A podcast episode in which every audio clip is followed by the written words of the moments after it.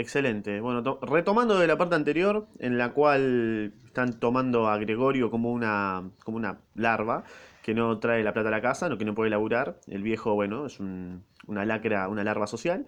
La vieja no puede laburar porque no sé. Y la hermana, bueno, está estudiando y no puede dejar todo para mantener a la familia. Así que, bueno, retomando de la parte anterior, em, que decía que renunció a ver a su madre, feliz de que por fin hubiese entrado a su habitación. ¿eh? Así que a partir de ahí voy a comenzar a leer esta tercera parte. Si no te gusta, bueno, anda a buscar otro, otro audiolibro en el cual sea una mierda, porque este es el mejor. Anda a buscar uno que sea una mierda y seguramente te va a gustar, porque a vos te gusta la mierda. Pasa, no se le ve, dijo la hermana, que seguramente llevaba a la madre de la mano. Gregorio oy- oyó a, lo- a las dos frágiles mujeres mover el viejo y pesado baúl. La hermana, animosa como siempre, hacía la mayor parte del esfuerzo, sin hacer caso de las advertencias de la madre, que tenía miedo que se fatigara excesivamente. También hay que tener en, en claro que la familia sabe que es un bicho de mierda, Gregorio, que no, o sea, se convirtió de bicho de, de un día para el otro.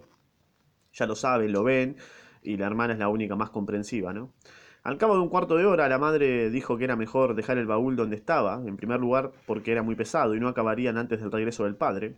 Además, estando en medio de la habitación, el baúl le cortaría el paso a Gregorio. Y por último, tal vez a Gregorio no le agradara que se retirasen los muebles, sino todo lo contrario. La vista de las paredes desnudas la deprimía. ¿Por qué no había de sentir Gregorio lo mismo, acostumbrado desde hacía tiempo a los muebles de su cuarto? ¿No se sentiría como abandonado en la habitación vacía? Al quitar los muebles, continuó su voz muy baja, casi en susurro, como si quisiese evitar a Gregorio, que no se sabía exactamente dónde se encontraba, hasta el sonido de su voz, pues estaba convencida de que no entendía las palabras. Ok, esto lo dijo la madre. Al quitar los muebles, ¿no parecería que renunciábamos a toda esperanza de mejoría y que lo abandonábamos sin más a sus suertes? Yo creo que lo mejor sería dejar el cuarto igual que antes, para que Gregorio, cuando vuelva a ser uno de nosotros, lo encuentre tal como estaba y pueda olvidar más fácilmente este paréntesis. Ok. Al oír estas palabras de la madre, Gregorio comprendió que la falta de toda relación humana directa, unida a la monotonía de su nueva vida, debía de haber trastornado su mente en aquellos dos meses, pues de otro modo no podía explicarse su deseo de que vaciaran la habitación. Ok. ¿Acaso quería realmente que se convirtiese aquella confortable habitación con sus muebles familiares en un desierto en el cual hubiera podido, en el cual hubiera podido, es verdad, trepar en todas las direcciones sin obstáculos, pero donde en poco tiempo hubiera olvidado por completo su pasada condición humana? Claro, es que ya es, es que si sos bicho, o sea, y tenés muchos obstáculos en la habitación y vas a querer trepar por las paredes y, o sea, tenés otra vida ya, ¿me entendés? Entonces tenés que adaptarte a esa nueva vida, no puedes pensar tu nueva vida con relación a la, anterior vida. Entonces, F. Yo que vos hago los, los muebles, no pasa nada. De hecho, ya estaba a punto de olvidarla y únicamente la voz de su madre, que no oía hacía tiempo, le, le había hecho reaccionar.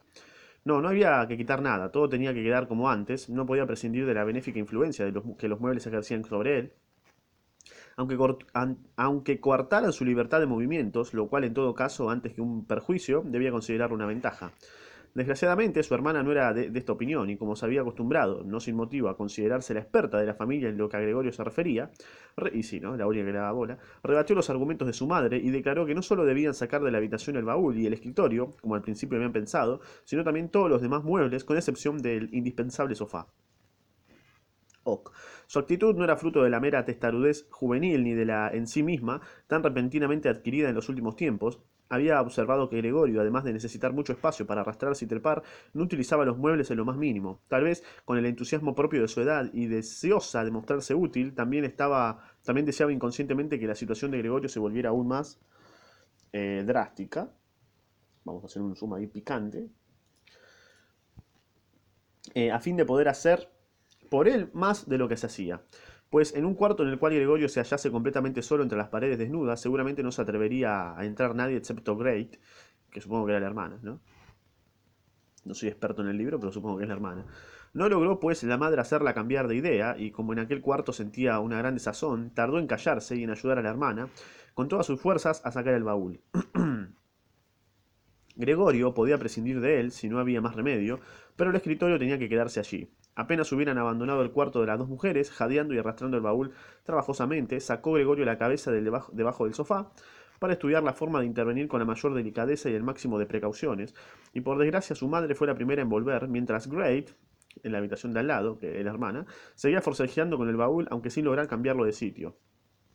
La madre no estaba acostumbrada a la vista de Gregorio y la impresión podía ser muy fuerte, por lo que éste, asustado, retrocedió rápidamente hasta el otro extremo del sofá. Pero sos una hija de puta, boludo. Es como que tengas un hijo discapacitado y no lo quieras ver porque es un discapacitado. Es lo mismo, es un bicho, bueno, querelo porque es un bicho igual. Tampoco, ah, o sea, no forra, hija de puta. Pero no pudo evitar que la sábana que le ocultaba se moviese ligeramente, lo cual bastó para llamar la atención de la madre. Esta se detuvo bruscamente, quedó un, un instante indecisa y volvió junto a Gret. Ok. Aunque Gregorio se decía que no iba a ocurrir nada del otro mundo y que solo unos muebles serían cambiados de sitio, aquel ajetreo de las mujeres y el ruido de los muebles al ser arrastrados le causaron una gran desazón. Encogiendo cuanto pudo la cabeza y las piernas, aplastando el vientre contra el suelo, se confesó a sí mismo que no podría soportarlo mucho tiempo. Estaban vaciando su cuarto, quitándole cuanto amaba, se habían llevado el baúl en el que guardaba la, la, sierra y las demás herramientas, y ahora estaban moviendo el escritorio, sólidamente asentado en el suelo, en el cual, cuando estudiaba la carrera de comercio e incluso cuando iba a la escuela, había hecho sus ejercicios, y no tenía un minuto que perder para neutralizar las buenas intenciones de su madre y su hermana, cuya existencia, por lo demás, casi había olvidado, pues rendidas de cansancio trabajaban en silencio y solo se oía el rumor de sus pasos cansinos. Bueno, igual, o sea, la madre y la vieja es como que están intentando hacerlo mejor, ¿no? O sea, mientras las dos, o sea, viéndolo objetivamente, mira, mi hijo es un bicho, hay una banda de cosas, él no puede trepar por donde quiere y vamos a sacar los muebles, total ni los usa, ¿no? De aparte los vendemos, hacemos guita y no nos cagamos de hambre. Más 10. Mientras las, dos mujeres en la, mientras las dos mujeres en la habitación contigua se recostaban un momento en el escritorio para tomar aliento, Gregorio salió de repente de su escondrijo, cambiando de trayectoria hasta cuatro veces, y no sabía por dónde empezar. Claro, estás en un mundo nuevo. En esto le llamó la atención en la pareja desnuda el retrato de la mujer envuelta en pieles, trepó precipitadamente hasta allí y se agarró al cristal, cuyo frío contacto calmó el ardor de su vientre, y al menos esta estampa, que su cuerpo cubría ahora por completo, no se le quitaría. Volvió la cabeza hacia la puerta del comedor para ver a las mujeres cuando entrasen. Estas casi no se concedieron descanso, pues enseguida estuvieron allí de nuevo. Great, o Grete, rodeaba a la madre con el brazo, casi sosteniéndola, ¿no? ¿Qué nos llevamos ahora? preguntó Great, mirando a su alrededor. En esto, su mirada se cruzó con la de Gregorio, pegado a la pared, y Great logró, logró dominarse únicamente a causa de la presencia de la madre, se inclinó hacia ésta para impedir que viera a Gregorio, y aturdida y temblorosa, dijo, Ven, vamos un momento al comedor. Ok. Mata al bicho, ¿no? ¿Te imaginas que decía que lo mate? Para Gregorio las intenciones de Great estaban claras. Quería poner a salvo a la madre y después echarle de la pared. Que lo intentase si se atrevía. Él continuaba agarrado a su estampa y no cedería y no cedería. Prefería saltarle a Great a la cara. Prefería las palabras de Great, solo pero las palabras de Great solo habían logrado inquietar a la madre. Esta se echó a un lado, vio aquella enorme mancha oscura sobre la empapelada pared, y antes de poder darse siquiera cuenta de que aquello era Gregorio, gritó con una voz aguda. Dios mío, Dios mío. Se desplomó sobre el sofá, con los brazos extendidos, como si sus fuerzas la abandonasen, quedando allí sin movimiento. Y se desmayó, ¿no? Ahí quedó toda domada. Gregorio, exclamó la hermana con el puño en alto y la mirada de reprobación. ¿Qué hiciste, Gregorio? ¿Sos boludo? ¿Te imaginas? Le echaba la culpa a un bicho. Se desmayó mamá. Y la culpa del bicho, y sí, Era la primera vez que le hablaba directamente después de la metamorfosis. Great fue a la habitación contigua en busca de algo que dar a la madre para reanimarla.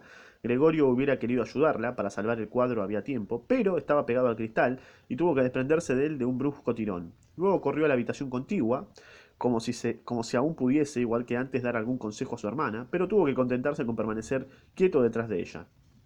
¿No? Como si, cerrar el culo. Great estaba rebuscando entre diversos frascos y al volverse se asustó, dejó caer al suelo la botellita que se rompió y un fragmento hirió a Gregorio en la cara. ¡No! Suelpicándosela de un líquido corrosivo. Ah, no, pero. Great, sin, sin detenerse, corrió, cogió tantos frascos como pudo y entró en el cuarto de Gregorio, cerrando tras de sí la puerta con el pie. Y Gregorio se encontró pues completamente separado de la madre, la cual por culpa suya se hallaba tal vez en peligro de muerte. No, tampoco es tu culpa. O sea, fue como una reacción. O sea, ¿qué culpa tenés vos de que haya sido un bicho y ella se asustó? Es como que una madre se asuste de su hijo discapacitado, boludo. Oh, se, y se caga y se, se desmaya, pero ¿por qué, boludo? Ninguno tiene la culpa de nada, pasó y listo. No podía entrar sin echar de allí a su hermana, cuya presencia junto a la madre era necesaria, y por tanto no tenía más remedio que esperar aunque sí, o sea, te puede impactar, ¿no? Pero tampoco desmayas, o sea, te desmayas, y aunque pase lo que pase, ninguno de los dos tiene la culpa. O sea, se, convirtió en un, en un, bicho, o sea, ¿qué, qué que haga, boludo? Me convertí en bicho, y bueno, ¿qué va a hacer? Alterado por el remordimiento y la inquietud, comenzó a trepar por las paredes, los muebles y el techo hasta que se sintió mareado. y se dejó caer con la desesperación encima de la mesa. Pasó un rato, Gregorio yacía extenuado, en la casa reinaba el silencio, lo cual era tal vez buena señal, menos mal. Llamaron, la criada estaba, como siempre, en la cocina, ¿no? Ahí cocinando, como hacen todas las mujeres. ¡Boy! Machirule. Y Gray tuvo que salir a abrir, y era el padre. ¿Qué ha pasado? Estas fueron sus primeras palabras, la expresión de Great se lo había revelado todo, y Great ocultó su, casa, su cara en el pecho del padre y dijo ahogadamente, Madre... Madre se ha desmayado, pero ya está mejor. Gregorio se ha escapado. Lo sabía, dijo el padre. Os lo advertí, pero vosotras las mujeres nunca hacéis caso. Ah, este es Machirul en serio. Bien. Bien el padre, siendo boludo. Gregorio comprendió que el padre había malinterpretado el comentario de Great y seguramente creía que él había hecho algo malo. En realidad no. Por tanto, debía apaciguar a su padre, un pelotudo, pues no tenía tiempo ni forma de aclararle lo ocurrido. Se lanzó hacia la puerta de su habitación, aplastándola contra ella, para que su padre, en cuanto entrase, comprendiese que tenía la intención de regresar inmediatamente a su cuarto y no hacía falta empujarlo hacia adentro, sino que, bastaba abrirle la puerta para que entrase en el acto. Claro, no hace falta que me caiga ese bastonazos viejo, por favor, abrime la puerta, yo entro, no hace falta que me tire ese ray, nada. Pero el padre no estaba en condiciones de captar estas sutilezas, ¿no? me di cuenta. ¡Ah! exclamó con un tono a la vez furioso y amenazador. Gregorio apartó la cabeza de la puerta y la dirigió hacia su padre. En los últimos tiempos, ocupado por completo en perfeccionar su técnica de trepar por las paredes, había dejado de preocuparse como antes de lo que sucedía en la casa, y por tanto debía haber imaginado que iba a encontrar las cosas muy cambiadas, ¿no? Ah, claro, porque el viejo no sabe que cambiaron los, sacaron los muebles en realidad, ¿no? Sin embargo, ¿era aquel realmente su padre? Eh, y sí, en una parte sí, o sea, porque puede que vos no te convertías en bicho, como te digo. Porque yo creo que la metamorfosis en bicho es una metáfora y pueden ser muchísimas cosas. Cuando vos cambias de personalidad, te ven como un hijo de remil puta. Y tu viejo va a cambiar también de personalidad porque vos cambiaste, entonces te trata de otra forma. Así que sí, ese es realmente tu padre. Lamentablemente, Gregorio, tengo que decirte que es tu padre. ¿Era el mismo hombre que antes, cuando Gregorio iba a salir de viaje de negocios, permanecía fatigado en la cama? Sí, sí, era el mismo. Era el mismo hombre que al regresar a la casa se encontraba en batín, hundido en su butaca y que sin fuerzas para levantarse se limitaba a levantar los brazos en señal de alegría. Lastimosamente creo que sí. Era el mismo hombre que, en los raros paseos en común, algunos domingos u otros días festivos, entre Gregorio y la madre, cuyo paso lento se volvía aún más pausado, avanzaba envuelto en su viejo gamán, apoyándose cuidadosamente en el bastón y que solía pararse cada vez que quería decir algo, obligando a los demás a detenerse a su alrededor. Todas estas preguntas, te digo que sí. ¿Por qué? No tengo idea, solamente es un presentimiento. Eh, ahora, sin embargo, parecía, aparecía firme y erguido, con un severo uniforme azul con dos botones dorados, con el que suelen llevar las ordenanzas de los bancos. Del rígido cuello alto sobresalía la papada, bajo las pobladas cejas los ojos negros destellaban con una mirada vivaz y alerta, y el cabello blanco, hasta entonces siempre en desorden, estaba reluciente y peinado con una raya impecable. Tiró sobre el sofá la gorra, que llevaba una insignia dorada, probablemente la de algún banco, y dando un rodeo fue hacia Gregorio con expresión hostil, con las manos en los bolsillos del pantalón y los largos faldones de su uniforme de levita recogidos hacia atrás. El padre no sabía qué iba a hacer, al caminar levantaba los pies a una altura desusada, y Gregorio, y, Gregorio, y Gregorio quedó asombrado del enorme tamaño de sus suelas, sin embargo no se resolvió, no se revolvió, pues ya sabía desde el primer día de su vida que cabía esperar de su padre el máximo rigor con respecto a él. Echó a correr delante de su padre, deteniéndose cuando éste lo hacía y corriendo de nuevo en cuanto le veía hacer un movimiento. Dieron veces las vueltas a la habitación sin que pasara nada, y sin que esto, debido a las dilatadas pausas, tuviera siquiera el aspecto de una persecución. Gregorio optó por permanecer en el suelo, temía que su padre interpretase su huida por las paredes o por el techo como un gesto malévolo.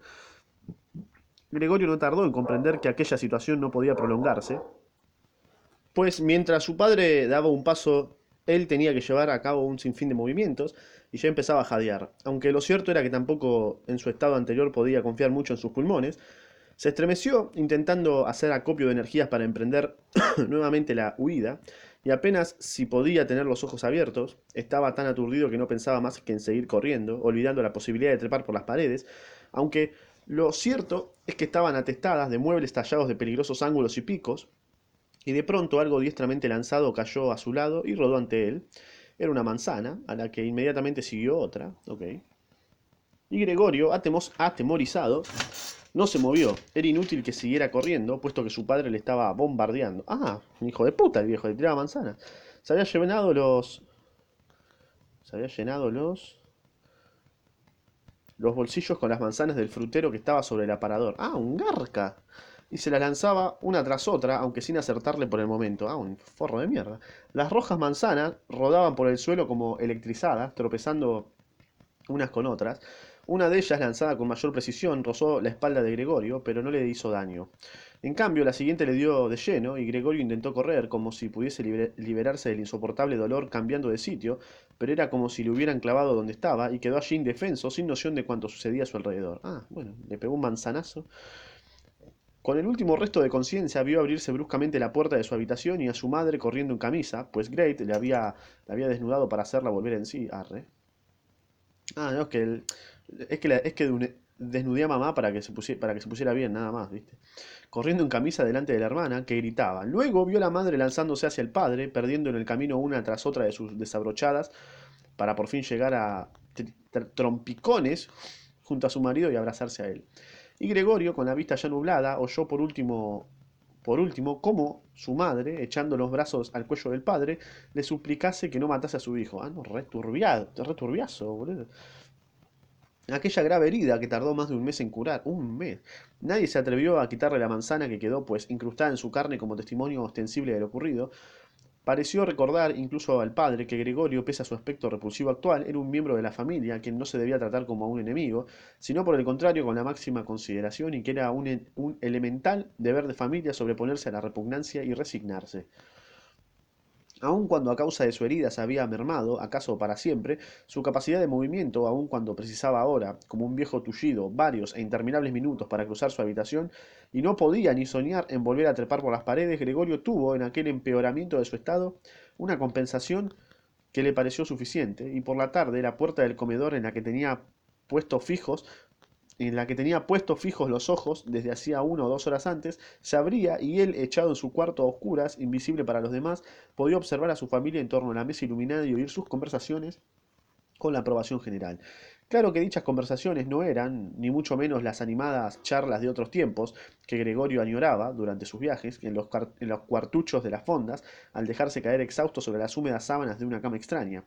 Ahora las veladas eran casi siempre monótonas y tristes, como tu vida, poco después de cenar, el padre se dormía en su sillón y la madre y la hermana se hacían mutuas señas de silencio, y la madre, inclinada muy cerca de la luz, cosía lencería para una tienda y la hermana, que se había colocado de dependiente, estudiaba por las noches estenografía y francés, con miras a conseguir un puesto mejor que el actual. De vez en cuando el padre despertaba y como si no se diese, como si no se cuenta de haber dormido, le decía a la madre, ¿No haces más que coser? Ah, bueno. Y volvía a dormirse enseguida, mientras la madre y la hermana, rendidas de cansancio, cambiaban una sonrisa. El padre se negaba obstinadamente a... Che, igual ¿alguien, ¿alguien está laburando en la familia o qué onda? Ya pasaron un mes, dos meses. Podrían vender las cosas de Gregorio, ¿no? Ya que nunca más se va a volver humano. El padre se negaba obstinadamente a quitarse ni siquiera en casa su uniforme de ordenanza, y mientras el batín, ya inútil, colgaba de la percha, dormitaba totalmente uniformado, como si quisiera estar siempre preparado y esperarse oír incluso en la casa la orden de alguno de sus jefes. Ah, no, estaba re psicótico. De este modo, el uniforme, que ya al principio no era nuevo, se fue ajando rápidamente a pesar de los cuidados de la madre y la hermana. Y Gregorio a menudo se pasaba horas enteras contemplando aquel traje lustroso, lleno de manchas, pero con los botones dorados, siempre relucientes, dentro del cual su padre dormía incómodo pero tranquilo. Bueno, medio, medio enfermo el viejo, ¿no? O sea, ya de por sí quería matar a manzanazos a su hijo bicho, es como que medio raro, ¿no? A las 10 la madre intentaba despertar al padre para, para convencerle de que se acostara y durmiera como es debido. Ok. Cosa que él tanto necesitaba, puesto que entraba a trabajar a las 6. Ah, o sea, elaboraba. Pero el padre, con la obstinación que le, que le caracterizaba desde que era ordenanza, insistía en permanecer más tiempo en la mesa, pese a que se dormía invariablemente y al gran trabajo que costaba hacerle cambiar el sillón por la cama. Sordo a los argumentos de la madre y la hermana, seguía allí con los ojos cerrados dando cabezadas, y la madre le tiraba de la manga, diciéndole al oído palabras cariñosas, y la hermana interrumpía su tarea para ayudarla, pero no servía de nada, pues el padre se hundía aún más en su sillón y no abría los ojos hasta que las dos mujeres le hacían por debajo de los brazos. Entonces las miraba una tras otra y solía exclamar lo siguiente. Vaya vida, ni siquiera los últimos años voy a estar tranquilo. Bueno, bro, si no te gusta, agárrate las cosas y andate a la mierda, ¿viste? O sea, ¿qué que te diga? Es un pelotudo. Encima te quejas. Bobo.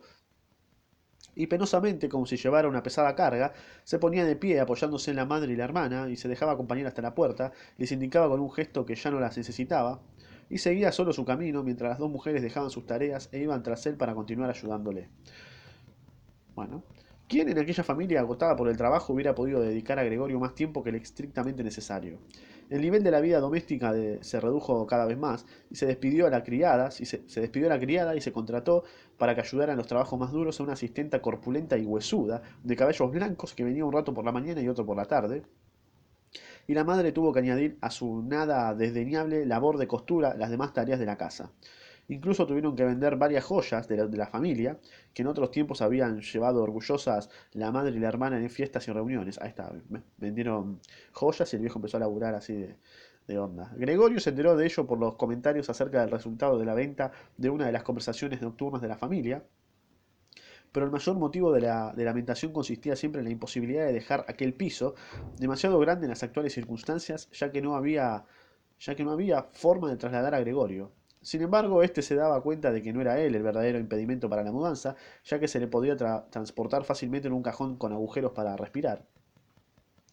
Pero la verdadera razón por la que no se mudaban era porque ello les hubiera obligado a asumir plenamente el hacho de que habían sido alcanzados por una desgracia inaudita, sin precedentes en el círculo de sus parientes y conocidos, sin precedentes en la historia, te diría. El infortunio se cebaba de ellos, se cebaba en ellos, y el padre tenía que ir en busca tenía que, ir a, que ir a buscar el desayuno del humilde empleado de banco, y la madre cosía ropas de extraños, sujeta a los caprichos de los clientes, y la familia estaba llegando al límite de sus fuerzas, y Gregorio sentía renovarse el dolor de la herida de su espalda cuando la madre y la hermana, después de acostar al padre, volvían al comedor y dejaban sus respectivas tareas para sentarse muy juntas, casi mejilla con mejilla, y la madre señalaba hacia la habitación de Gregorio y decía, Great, cierra la puerta. Y Gregorio quedaba de nuevo sumido en la oscuridad, mientras en la habitación contigua las dos mujeres lloraban en silencio. O sea que ya estaba, boludo, tres meses. Y seguí llorando, para un toque. Las dos mujeres lloraban en silencio o se quedaban mirando fijamente a la mesa con los ojos secos. Ya está, capo. Gregorio, o sea, tampoco se murió, está ahí. ¿eh? Pero claro, es que básicamente, es como que casi básicamente murió, ¿no? Murió una parte de Gregorio, ¿no? Gregorio es otra cosa y la vieja faceta de Gregorio está muerta. Gregorio casi nunca dormía, ni de noche ni de día, y a veces pensaba que iba a abrirse la puerta de su cuarto y que él iba a encargarse de nuevo, como antes, de los... ¿De los qué? De los asuntos de la familia, volvió a acordarse tras largo tiempo del director y el gerente del almacén, el dependiente y el aprendiz, aquel ordenanza tar robusto, dos o tres amigos que tenía en otros comercios, una camarera de una fonda provinciana, a la cual le tenía ganas porque tenía un rico culo, también le asaltó el recuerdo dulce y pasajero de una cajera de una sombrerería, a quien había cortejado formalmente, aunque sin empeño suficiente porque la tenía bastante chiquita. Todas estas personas se mezclaban en su mente con otras extrañas eh, hace tiempo olvidadas, pero ninguna podía ayudarle, ni a él ni a los suyos. Eran inasequibles y se sentía aliviado cuando lograba apartar su recuerdo. Luego dejaba también de preocuparse por su familia y solo sentía hacia ella la irritación producida por la poca atención que le prestaban. Y no había nada que le apeteciera realmente, sin embargo, Hacía planes para llegar hasta la despensa y apoderarse, aunque sin hambre, de lo que le pertenecía por derecho propio, y la hermana no se preocupaba ya de buscar alimentos a su gusto. Antes de irse a trabajar por la mañana y por la tarde, empujaba con el pie cualquier cosa dentro del cuarto y luego al regresar sin mirar si Gregorio solo había probado la comida, lo cual era lo más frecuente, o si ni siquiera lo había tocado, recogía los restos con la escoba. El arreglo de la habitación, que siempre tenía lugar de noche, era igualmente apresurado, y las paredes estaban cubiertas de, de suciedad, y el polvo y los desperdicios se amontonaban en los rincones.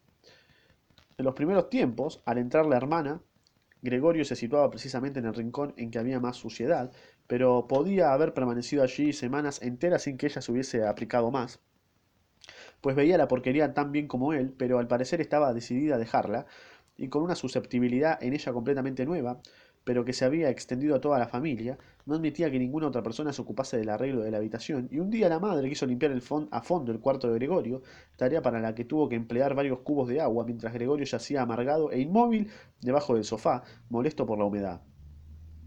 Pero en cuanto notó la hermana, al regresar por la tarde, el cambio operado en la habitación, se sintió terriblemente ofendida, irrumpió en el comedor y sin escuchar las explicaciones de la madre, rompió a llorar con tan violencia y desconsuelo que los padres se asustaron. LOL. El padre, a la derecha de la madre, eh, le reprochó el no haber cedido por entero a la hermana el cuidado de la habitación de Gregorio. Ah, encima le acababa pedo, bueno. Ah, está llorando y me jodé por no limpiar. La hermana, a la izquierda, dijo que ya no les sería posible encargarse de aquella limpieza. La, pues, ¿por qué, boludo? Una barridita y listo. La madre quería llevarse al, dormitorio al padre, pero no acababa de, calmar, de calmarse. La hermana, sacudida por los sollozos, daba puñetazos en la mesa. Ah, estaba re enferma. Daba puñetazos en la mesa y Gregorio silbaba de rabia, porque nadie se había acordado de cerrar la puerta para ahorrarle aquel espectáculo. Bueno, problema de familia de todos lados, ¿no? Pero si la hermana, extenuada por, el, extenuada por el trabajo, estaba cansada de cuidar a Gregorio, no tenía por qué reemplazarla a la madre, ni Gregorio tenía por qué sentirse abandonado. Para eso estaba la asistenta. Pero no es lo mismo. Aquella viuda entraba. Aquella viuda, entrada en años, a quien su huesuda constitución debía de haber permitido resistir las mayores amarguras a lo largo de su vida, no sentía hacia Gregorio ninguna repulsión. Bueno, sin que ello pudiera achacarse a la curiosidad, abrió un día la puerta del cuarto de Gregorio, que en su sorpresa, y aunque nadie le perseguía, comenzó a correr de un lado para otro, y sin embargo la mujer permaneció inmutable, con las manos cruzadas sobre el vientre. Desde entonces, cada mañana y cada tarde, entreabría furtivamente la puerta para contemplar a Gregorio, y al principio incluso le llamaba con palabras que sin duda creía cariñosas como Ven aquí, bicharraco. Y, ¿viste? Pasar a ser Gregorio a llamarte bicharraco y como que te duele un toque, ¿viste? Igual seguramente vos sos un bicho porque todas te rechazan. Gregorio no respondía a estas llamadas y no, viste, permanecía inmóvil como si ni siquiera se hubiese abierto la puerta, y cuanto mejor hubiera sido que se ordenase a la sirvienta limpiar diariamente su cuarto, en vez de dedicarse a importunarle inútilmente. Claro, me estás tratando como un hijo de puta, como si no me conociera. Una mañana temprano, mientras una lluvia que parecía anunciar la inminente primavera azotaba furiosamente los cristales, la asistenta le incordió como de costumbre, otra vez, otra vez, y Gregorio se irritó de tal manera que se volvió contra ella, lenta y débilmente, pero en disposición de atacar, ¿no? Sin embargo, en vez de asustarse, la mujer, alzó, la mujer alzó en alto una silla que estaba junto a la puerta y esperó con la boca abierta de par en par, mostrando a las claras su propósito de no cerrarla hasta no haber desgarrado sobre la espalda de Gregorio la silla que blandía. Ah, ya me dieron un manzanazo, ahora me quieren dar un sillazo. Bien, piola.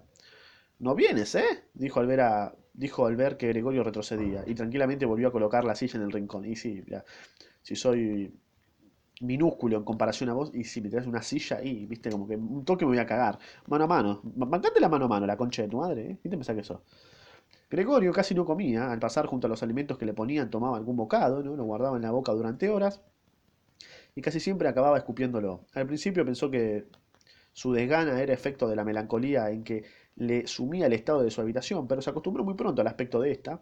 Habían adoptado la costumbre de meter allí las cosas que estorbaban en otra parte, que por cierto eran muchas, pues uno de los cuartos de la casa había sido alquilado a tres huéspedes, y eran tres señores muy formales, los tres llevaban barba, según comprobó Gregorio una vez por la rendija de la puerta, y cuidaban de que reinase el orden más escrupuloso, no solo en su habitación, sino en toda la casa, y muy especialmente en la cocina, y no soportaban los trastos inútiles, y mucho menos la suciedad. Además habían traído consigo la mayor parte de su mobiliario, lo cual le hacía innecesario algunos muebles imposibles de vender, pero que la familia tampoco quería tirar.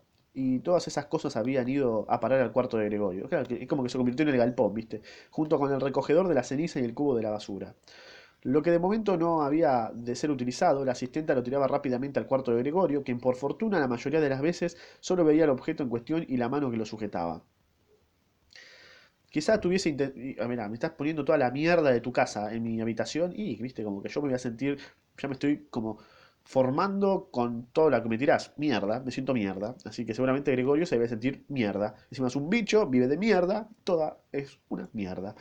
Bien, quizá tuviese intención la asistente de volver en busca de aquellas cosas cuando tuviese tiempo, ¿sí, che? O pensar a tirarlas todas de una vez. Pero el hecho es que permanecían allí donde debían sido dejadas, a menos que Gregorio se revolviese contra algún trasto y lo desplazara, impulsado a ello porque el objeto en cuestión no le dejaba ya sitio libre para arrastrarse, o por pura rabia, ¿no? aunque después de tales traslados quedaba horriblemente triste y fatigado, sin ganas de moverse durante horas enteras. Y sí, viste. A veces es como que vos vivas en un laberinto, boludo, y sí, una paja terrible. Si hay un momento como, mirá, no tengo ni ganas de moverme. Y encima te ponen una cocina, te ponen un 20 escobas y como que una, una paja vas a tener, viste, como ya fue, me muero acá. A veces los huéspedes cenaban en casa, en el comedor, con lo cual la puerta que daba a la habitación de Gregorio permanecía cerrada también algunas noches, pero a Gregorio esto le importaba ya muy poco, pues incluso algunas noches en que la puerta estaba abierta, no había aprovechado la ocasión, sino que, había retirado, sino que se había retirado sin que la familia lo advirtiese al rincón más oscuro de su cuarto. Claro, como que se siente aislado. Es como que para la familia ya se murió. No podés generar guita, listo, estás muerto. No, no, ya está, listo. No, no existís, boludo. Un día la sirvienta dejó algo. Bueno, lo voy a dejar hasta acá. Lo voy a dejar hasta acá. Lo voy a dejar hasta acá y ya la termino en la próxima parte. Eh, como un resumen, bueno, Gregorio se está sintiendo una mierda, literalmente. Están convirtiendo su cuarto en mierda. La vieja, el viejo lo quiso matar con un manzanazo. La vieja se desmayó. Y la hermana ya no lo cuida tanto como antes. Básicamente se están olvidando de él, lo están abandonando en su habitación. Así que bueno, vamos a ver cómo culmina la próxima parte. Eh, nada, sos un boludo, eso creo.